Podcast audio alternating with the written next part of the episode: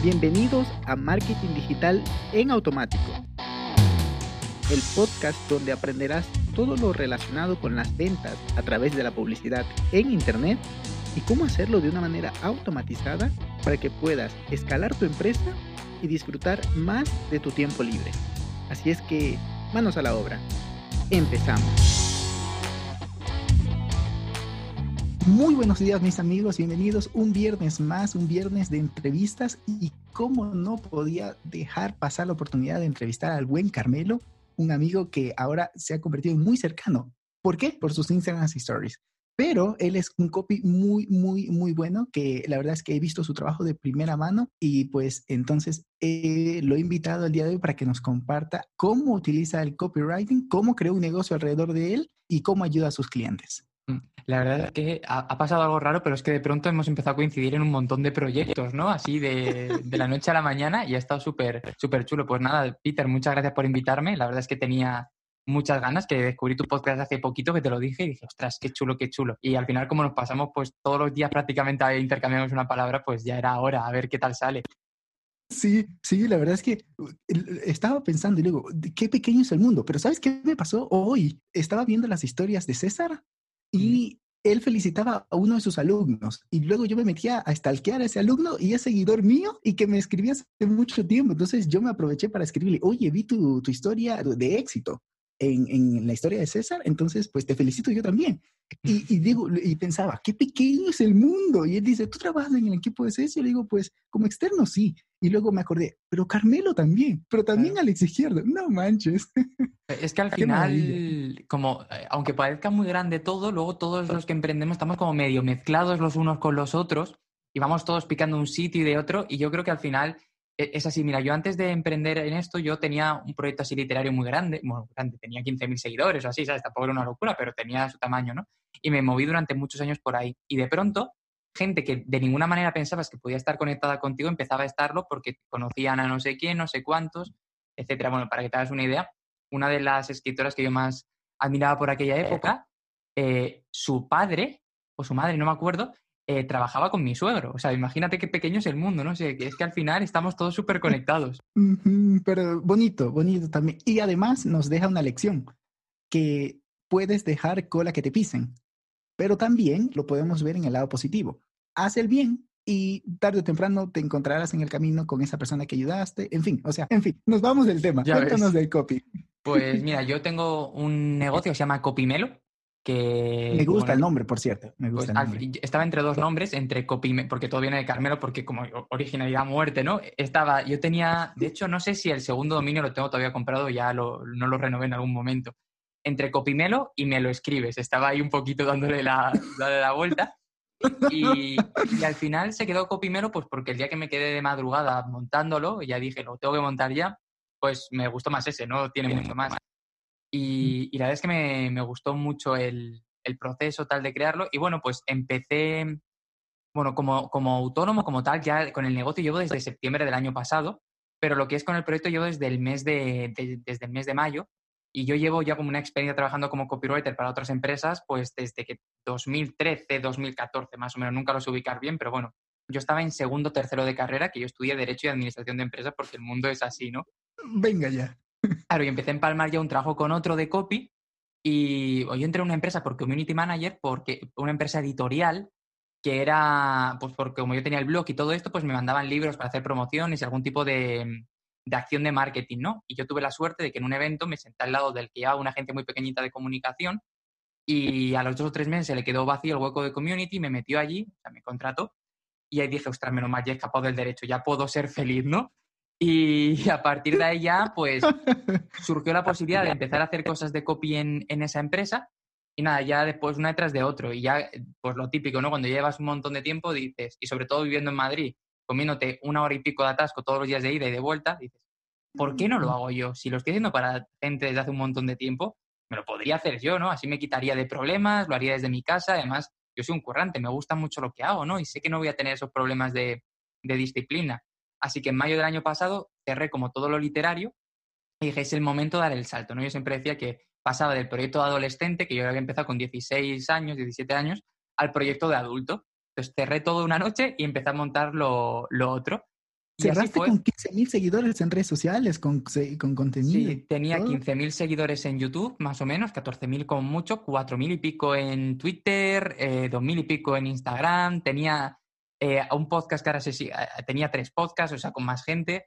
Eh, ahora uno se sigue escuchando, que está muy chulo, que se llama 30 teclas por hora, que si a alguno os gusta escribir os lo recomiendo un montón, que lo siguen haciendo, que son unos cracks.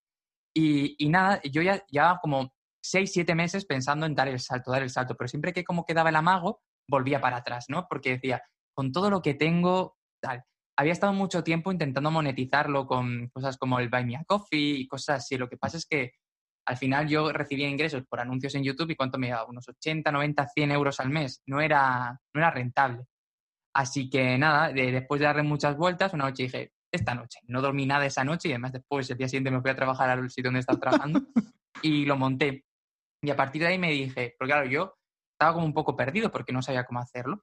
Eh, lo, de, lo de ya montar un negocio y tal, y lo de hacerme autónomo me daba muchísimo miedo porque no tenía ni idea y digo, la voy a hacer mal seguro. Así que dije, bueno, voy a esperar un tiempo creando contenido solo y ya me lo monto, ¿no? Pero es que me, hace gracia porque tiene que ver con los stories. Yo, eso fue en mayo, pues en junio, no, no, yo creo que fue incluso en mayo. En mayo, eh, Frunkis, eh, Francesa eh, Barbero. Es amigo. sí, total, de sin oficina. Eh, me vio una story que yo acaba de ganar en un concurso un peluche enorme de un plátano. Y me vio como hablando con el peluche del plátano, eh, hablando de copios. imagínate eh, el follón que yo tenía en la cabeza en ese momento, ¿no? Y me dijo, ostras, me hace mucha gracia, quiero que me hagas los textos de mi web. Y yo, ¿cómo pasó esto? Y así empezó todo. Pero él es extravagante, por lo cual no me extraña. No me... Total, así que le dije, vale, lo hacemos, pero no estoy dado de alta como autónomo, así que le dije, ¿qué te parece si esperamos me dijo que lo necesitaba para septiembre, bueno, para octubre, y yo dije, bueno, yo en septiembre me voy a dar de alta ya, lo tengo pensado después de todo eso, pero luego me llegó otro chico, luego te lo hago en septiembre y, te lo mando en septiembre. Así que en septiembre, aprovechando que me estaba mudando y que a mí me daba mucha cosa decir en el trabajo donde yo estaba que yo tenía que ir haciendo una mañana, darme de autónomo, ¿no? Entonces, aprovechando en los dos días que tenía de mudanza, pues fui ya a medida de alta autónomo y ya empecé. Y en marzo del año pasado ya dejé el otro trabajo y me dediqué por completo a, esto. De hecho, fue el primer día de pandemia aquí en España, ya loca, que hablé con mi jefe y le dije, yo no vuelvo. O claro, que ahí estaba súper a gusto, pero ya después de un día teletrabajando en casa, ya no tenía ganas de, volver a lo mismo, ¿no? Además, yo me levantaba muy pronto, me sigo levantando muy pronto, pero claro, luego volví a trabajar y me iba después, o sea, cuando volví a trabajar, volví a ponerme aquí delante del ordenador a seguir, ¿no? Era un ritmo que para mm, cuatro o cinco meses está bien, pero había un momento en el que ya yo me notaba que iba muy cansado, muy cansado, muy cansado y tenía que tomar la decisión. Económicamente me daba y yo como ahora me estoy preparando una mudanza. Y yo decía, bueno, voy a aguantar hasta junio, junio, julio y así ahorro con los dos sueldos y ya cuando me mude pues lo dejo y ya está, porque me voy a ir ahora a un pueblecito más cerca de la playa. Pero cuando empezó la pandemia dije, ¿sabes qué? ¿Para qué voy a seguir? O sea, y ahí lo dejé y, y así fue. Y bueno, no sé si he respondido a tu pregunta, pero te he contado muchas cosas. Sí, no, y yo encantado, encantado. ¿Sabes qué? tras me contabas, y yo estaba acordándome de buen Frankie, el, el, que mencionaste, ¿no? Un, francés, eso, francés, un gran amigo. Pero también me acordaba de Coana. me dice Coana que te metió en sin oficinas. sí, mira, para que te hagas una idea, un día yo, yo a Coana no la, no la conocía de nada y la seguí un día por Instagram, me la encontré, o en Instagram o en Twitter, no me acuerdo, me la encontré por ahí haciendo algo y la seguí. Y me llegó como a los cinco minutos un mensaje suyo que me puso, hombre, Carmelo, ayer me hablaron de ti. Y yo, ¿cómo? ¿Cómo ha pasado esto? Y ya entonces me empezó a contar todo eso sin oficina, tal, me lió para ir al evento en, en diciembre, creo que fue, y nada, dos días después ya estaba dentro. O sea, no fue mucho, fue un poco así, ya estuvo como un mes comiéndome la cabeza de, oficina esto, lo otro, ven a esto, vamos a lo otro, coincidimos, yo a Coana la desvirtualicé en una WordCamp en, en noviembre, y nada, pues muy maja la chica, me acabó convenciendo y, y, es que es una crack al final. Sí, sí, ahorita está lanzando un par de proyectos más. No, no, una chica increíble. Pero pues entonces, ¿y de ahí cómo fue eso? Porque conseguiste el primer cliente maravilloso, pero luego ahora trabajas, además que con, Frank, con francés, con clientes potentes. ¿Cómo, lo haces eso? Seguramente aquí hay personas que quieren saber eso. ¿Cómo conseguir esos clientes potentes? Pues eh, igual voy a, voy a contar algo que ya se sabe, pero es que hay que aprovechar también la suerte que tienes ¿no? en la vida, porque resulta que yo eh, yo tuve mucha suerte porque empecé a trabajar con Marco Rachetti y con, y con César Rivero muy pronto, pues, y, eh, pues en octubre ya estaba trabajando con ellos también. Y es porque yo compartía trabajo y me llevaba muy bien con un compañero de trabajo que es amigo de la infancia de César. Imagínate que yo no sabía ni quién era César ni nada, ¿no? Y me dijo, he estado, este, he estado cenando con un amigo que tiene ahí un negocio tal. Y yo, ok.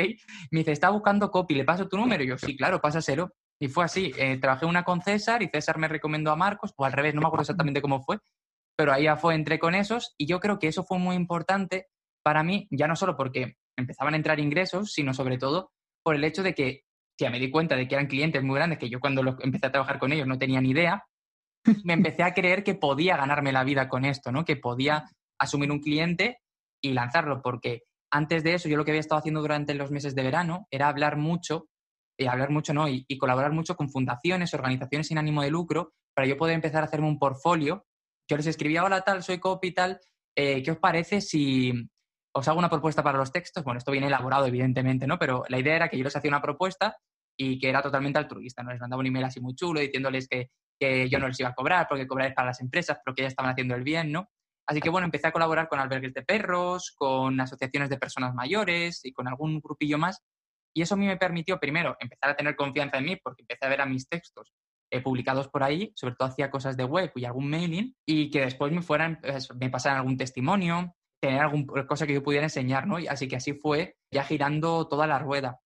Y de Marcos y de César ya pasó a que como todo empezó a ir como un poquito mejor, o sea, en el sentido de no de que yo hiciera nada distinto, sino que a lo mejor el podcast empezó a tener más visitas, eh, la gente em, empezó a subir algo, algo, más en Instagram y la gente me empezó a, a ya mandar, hola, tal, haces no sé qué, hola, haces lo otro. Y así fue como fue. Y ya de pronto, pues en febrero fue como todo, ya explotó y cuando dije, yo ya tengo que empezar a plantearme o uno o lo otro, o trabajar por cuenta ajena, o trabajar por cuenta propia, o no dormir, que también era una opción, pero para unos meses, pero no para toda la vida, ¿no? Sí, si tú eres, ¿qué es eso? Yo, a ver, yo me acuesto a las 2 o 3 de la mañana. Y tú a las 10. sí, a las 10 de la noche de acá, de Latinoamérica, de México, tú, o, 11 de la noche, tú ya estás escribiendo en Slack. ¿Qué pasa? Son las 5 de la mañana ya. Yo me despierto entre las 4 y las 5 de la mañana aquí. Pero esto tiene, esto tiene una explicación, ¿vale? O sea, aparte de que estoy colgadísimo, tiene una explicación porque a mí nunca me ha costado madrugar. De hecho, yo siempre cuento que a mí mis padres de pequeño me obligaban a quedarme en la cama hasta las 6 de la mañana, porque yo me levantaba a las 4 o 5 y me ponía, me solía o a jugar al ordenador o a ver la tele o cualquier cosa, porque si, en mi familia, en mi familia por parte de padre más, yo creo que es genético, dormimos todos muy poco. Yo duermo cinco horas y estoy perfectamente para ah, tirar, ¿no? De, todas formas, intento eh, dormir más y desde que ya solo soy autónomo, pues intento dormir un poquito más.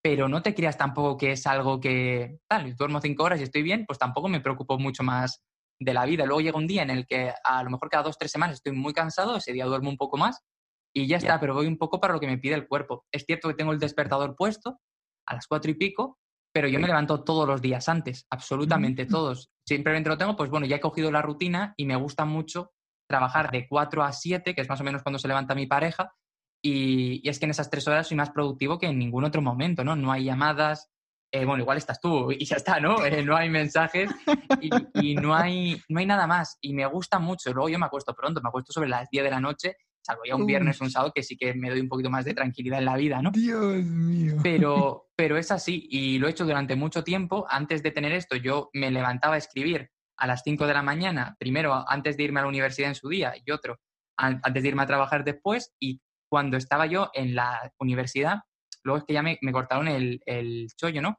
Pero yo iba a nadar a las 6 de la mañana antes de ir a clase.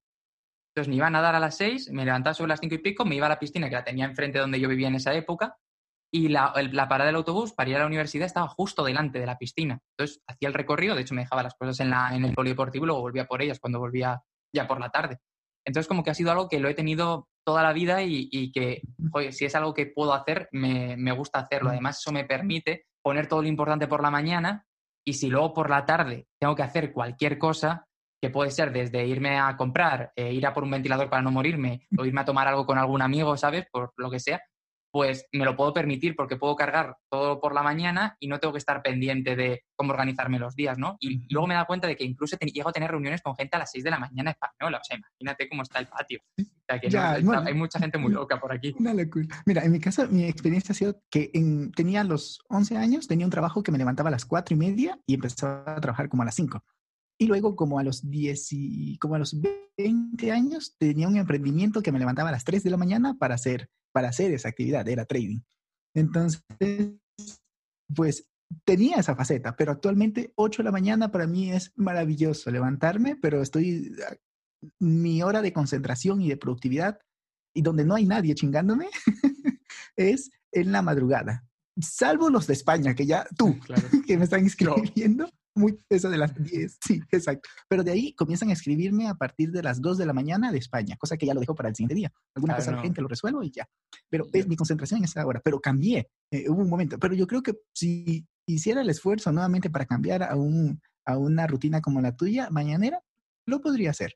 Pero no quiero terminar este podcast sin que nos compartas, porque nos has compartido tu, tu, tu proceso de emprender a breves rasgos. Yo sé que aquí te has dejado un montón de cosas en el tintero, pero ¿cómo sería esa ruta de aprendizaje para alguien que quiere dedicarse al mundo del copy? Primero, cuéntanos un poquito qué es el copy. que hemos, sí, estaría bien, ¿no? Sí, sí, no es cierto que hemos hablado de muchas cosas, pero ¿qué es el copy? Cuéntanos un poquito y cómo podría alguien decir, ok, me late, me gusta la, la, la idea de dedicarme a eso, ¿cómo podría hacerlo? Mm, mira, el copy... ¿Qué puedes hacer spam si quieres? Bueno, eh, ahora lo haré si no.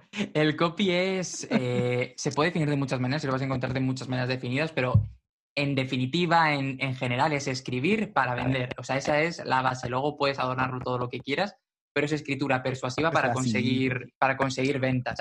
Eh, habrá quien lo llame relación publicitaria. Yo creo que, por ejemplo, esa definición se ha quedado un poco corta ya hoy en día, porque entiendo que hace 30 o 40 años, cuando sobre todo se utilizaban eslóganes de publicidad en la tele o en una revista, pues entraba muy bien, pero con Internet se ha democratizado todo y al final, pues desde el negocio más grande al más pequeño puede utilizar técnicas para, sobre todo, destacar del que tiene al lado. Y al final, yo siempre digo que hay tanta, tanta web mal hecha en general que no se le presta atención que con algo que hagas tú ya puedes empezar a destacar un poquito más, ¿no? Simplemente con que te lo tomes un poco en serio lo que estás haciendo ya, puede, ya puedes destacar un poquito más. Y bueno, al final yo creo que al copywriting llegamos sobre todo personas a las que nos gusta escribir. ¿Qué quiere decir esto? No quiere decir que porque te guste escribir tengas que eh, puedas ser copy, porque al final yo tuve un proceso muy largo en su día de, aprendizaje, porque yo he estado escribiendo toda mi vida, pero escribía historias, escribía relatos, tengo para ahí un libro publicado de una novela, o sea, eh, me gusta mucho esto, ¿no? Pero lo que es el paso total es una forma de escritura totalmente distinta, porque igual que en un libro de una historia te puedes expandir todo lo que quieras, al final en el copy es todo mucho más sintético. Y eso siempre lo dejo claro porque no porque escribas bonito puedes hacer buen copy. El copy tiene mucho más de técnica que lo que tiene de, arte, por decirlo así, aunque sí que tiene una parte como la escritura, porque el día que estás poco inspirado no vas a escribir nada, las cosas, las cosas como son. Entonces, eh, ahí lo que yo creo que si te gusta escribir y luego de alguna manera has desarrollado algún tipo de gusto por el marketing, por la venta, es un oficio que te encaja perfectamente, porque al final es aplicar técnicas de escritura al mundo del marketing y al mundo de las ventas. Y si tienes la base de que te gusta escribir, evidentemente te va a costar menos hacer lo otro, pero te tiene que gustar lo otro, porque si no estás perdido. No es escribir bonito, no es escribir para gustar, es escribir para conseguir un resultado. Y eso te implica aprenderte muchas estructuras, muchas formas de trabajar y, y ser consciente de que muchas veces vas a lanzar textos que a lo mejor a ti te parece que van a funcionar, no van a funcionar y vas a tener que eh, ir para atrás, ver dónde no ha funcionado, etcétera. Te tiene que gustar mucho el mundo del marketing, porque si no, te vas a quedar, te vas a quedar por el camino. Y bueno, si tú, si alguien quisiera aprender, yo lo que le recomiendo sobre todo es lo que hice yo en un principio, que fue antes de meterte a cualquier formación súper cara, que hay un montón, antes de meterte a ningún curso, por, aunque valga un euro, 10 o 200, mil, que hay un montón también, ponte a leer un montón sobre copy. Internet está lleno de, está lleno de información. Entonces yo lo que hacía en un principio cuando descubrí todo esto era que cada día, eh, después de la universidad y después del trabajo, llegaba a casa y me leía 10 artículos siempre. yo, lo mismo te cuento, yo lo mismo, porque ah, me encanta el copy. Yo hago email marketing, automatizaciones, artículos y demás. Y, tengo mucha esencia de copy, porque leo mucho y pues me gusta. Y yo hacía lo mismo, pero adelante, disculpa que te interrumpa. No, no, tranquilo, si es que al final es eso. Había días que leía copy general, luego ya empecé a descubrir como a referentes para poder seguirles y leer sus blogs, etcétera. También había días que decía, pues hoy voy a leer, bueno, normalmente me, lo miraba el día anterior, buscaba los artículos, me los guardaba en Pocket y ya me los leía el día siguiente, ¿no? Pero bueno, decía, mañana, eh, hoy, quiero buscar artículos de copy para email marketing, copy para web, copy para lo que fuera en cada momento, ¿no? Entonces yo iba leyendo y tenía un archivo de Google Drive al lado, iba tomando notas, y luego me esforzaba en el trabajo donde estaba por intentar aplicar algo de lo que había aprendido el día anterior. Lo bueno de las formaciones es que al final te lo ordenan todo y te dan toda esta información que de otra manera tú vas perdido de un lado para otro para encontrarla, pues te la dan masticada para que la puedas entender y al final las formaciones sobre todo estás pagando porque te lo pongan fácil el aprender, que me parece perfecto. Yo me gasto un montón de dinero también en formaciones por todos lados, ¿no? Pero, pero antes de pagar, yo siempre recomiendo que pruebes eh, porque conozco mucha gente que le gusta mucho escribir, pero que cuando descubren el copy eh, no, no, les acaba de, casar, ¿no? Porque vienen de una escritura muy creativa y al final esto es una escritura mucho más de, de pa, pa, pa, por decirlo así, de quiero, hay que, si vas a hacer una landing de ventas no puedes ser la persona más creativa del mundo, tienes unas formas de trabajar que te lo puedes montar como quieras, pero bueno, si se utilizan unas estructuras suele ser porque esas estructuras funcionan bien. Entonces, bueno, eh, yo es que tengo la experiencia, lo digo sobre todo, de gente que en ese mundo literario en el que yo me movía, después intentó como probar lo que yo hacía también y a poco tiempo me decían que no les gustaba nada lo que estaban haciendo. Y puede pasar. Yo lo veo como una buena forma de ganarte la vida escribiendo. De hecho, una de las mejores que hay hoy en día, porque a diferencia de ser, bueno, escritor, ni te cuento, porque eso es como tirar una moneda al aire y esperar que caiga de canto prácticamente, ¿no? Eh, o periodista que está todo tan mal, o redactor de contenidos que no está mal, pero se paga muy poquito. O sea, tienes oportunidades de encontrar trabajo, pero se paga muy, muy poquito. Entonces el copy lo bueno que tienes es que a ti te piden X y tú haces una propuesta. Te lo voy a... Eh, esto. Sí, no, pues no, pues nada, sí, sí, pero de alguna manera antes de ponerte a trabajar tienes la seguridad ya de cuánto vas a ingresar y, y no es algo tan cerrado ni tan... Si ya la escritura no se valora demasiado en general, creo que dentro del mundo de la escritura, para ganarte la vida dentro del marketing, es una de las que está más valoradas. Entonces yo lo veo como una oportunidad bastante, bastante grande. Pero te tiene que gustar tanto copy como marketing, perdón, tanto escritura como marketing, y esforzarte mucho en leer mucho, leer mucho, y ya cuando veas que te gusta mucho, pues empiezas a formarte. Y ya luego, sobre todo, probar. Eh, aunque lo hagas para ti, pero ponte a escribirlos. Hace poco yo tuve una charla así con un chico de, de Colombia que me decía que quería mm, ser copy, pero no tenía ni idea de por dónde empezar.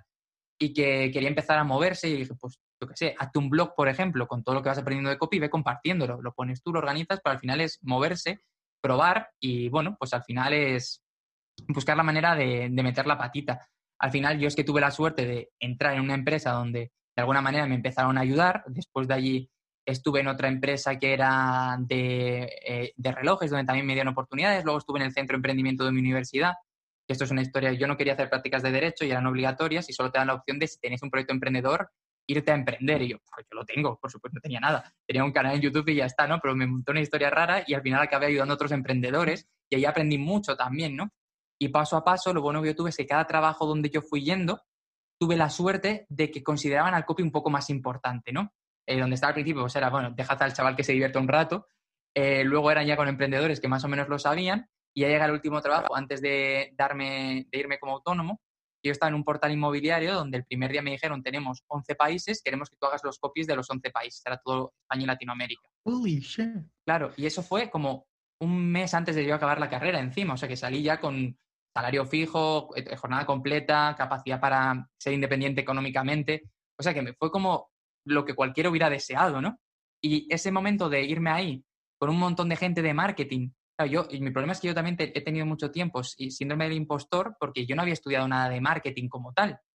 Mientras yo siempre he estado en departamentos de marketing rodeado de diseñadores, gente de performance, de lo que fuera. Yo he estado ahí, bueno, yo he estudiado Derecho, ¿sabes? Derecho ya de, pues estoy aquí como podría estar en cualquier otro sitio. Y, claro. y leí un blog. Y leí un blog. Claro, yo tenía un blog. Al final, eso me, a mí me condicionaba mucho. Y creo que también me hacía esforzarme mucho más a la hora de trabajar y que estuviera donde estuviera, tuviera unos estándares muy buenos. Y yo tuve la suerte al final también que en el último trabajo eh, trabajaba codo con codo con una diseñadora, que, que ahora es muy buena amiga además, que, que en un principio yo ahí estaba muy mareado, sobre todo por Latinoamérica, porque decía, ¿cómo voy a escribir para Latinoamérica? Tal, ¿sabes? Que es diferente y era Argentina y me apoyó mucho en un principio. Y al final fue, fue así. Luego ya es lanzarte, empezar a, Mi idea siempre es que el inbound marketing funciona mucho y, da la tabarra, la tabarra, la tabarra hasta que, hasta que alguien te, te, encuentre. Yo tuve la suerte que como llevaba mucho tiempo creando contenido en Internet de otra temática, pero creando contenido, durante siete años ha sido mi hobby crear contenido. Entonces es algo que me gusta, que me lo paso bien, que lo disfruto y no me cuesta como alguien que... hay mucha gente que conozco que hacer el contenido le parece aburrido, le parece un rollo y le parece que está perdiendo el tiempo. Para mí, yo cuando me, me canso de trabajar con clientes me pongo a grabar un podcast porque sé que me lo paso muy bien, ¿no? Así que bueno, eh, cada uno tiene sus hobbies. El otro día escuchaba a Víctor Correal que decía que su mujer no le entendía porque, porque mientras que sus otros amigos iban ahí a hacer deporte o lo que fuera, él dejaba de trabajar y se ponía a grabar podcast, ¿no? Y yo, pues más o menos es muy parecido. ¿Cuál? ¿El, el de no es asunto tuyo? ¿No es asunto vuestro? Vuestro, creo que sí. Muy chulo, por cierto. Vuestro. Sí, no manches. ¿Estás en la versión de pago? Sí. no podía esperar menos. Yo, yo, escuché toda la primera temporada.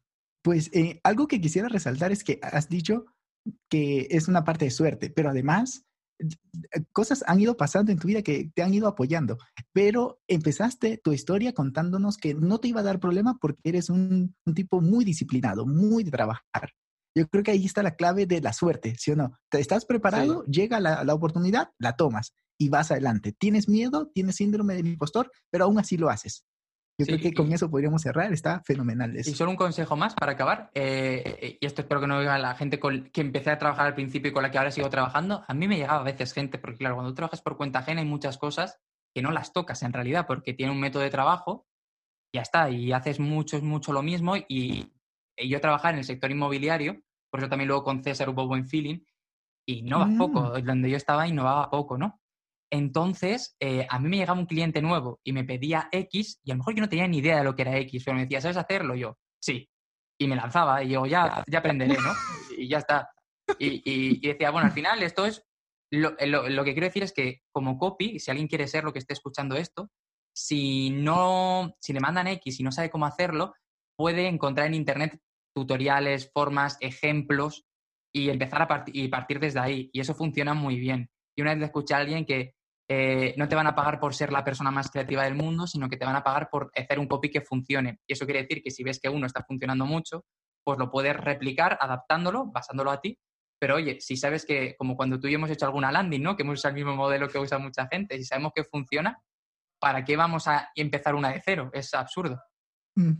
Por lo cual, yo creo que un siguiente episodio podría ser cómo Mm, podríamos hacerlo muy de, de, platicar de lado y lado, cómo hacer una landing que convierta, tanto desde la estructura como desde el copy y desde la usabilidad. No sé, podríamos hacer un episodio así dentro de, algunos, de unas semanitas.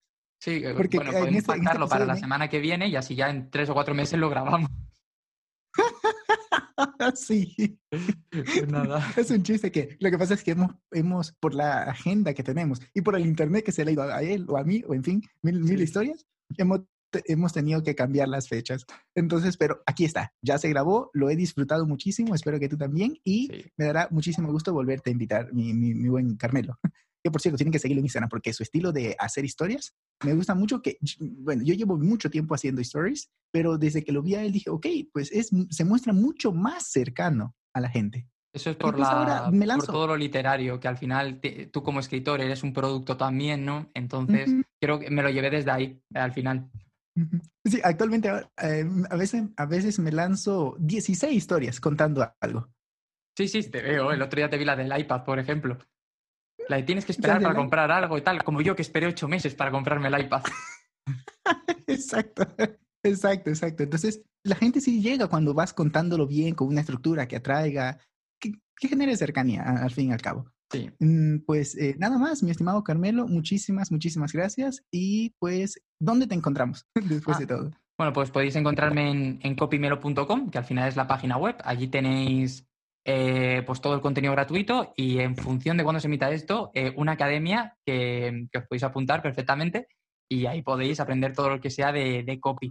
Y luego a partir de ahí en redes sociales, en todas, con Copymelo, prácticamente todas, y donde ahora me muevo mucho porque, como dice Peter, hago mucho el tonto es en TikTok, que me lo paso muy bien. Yo también.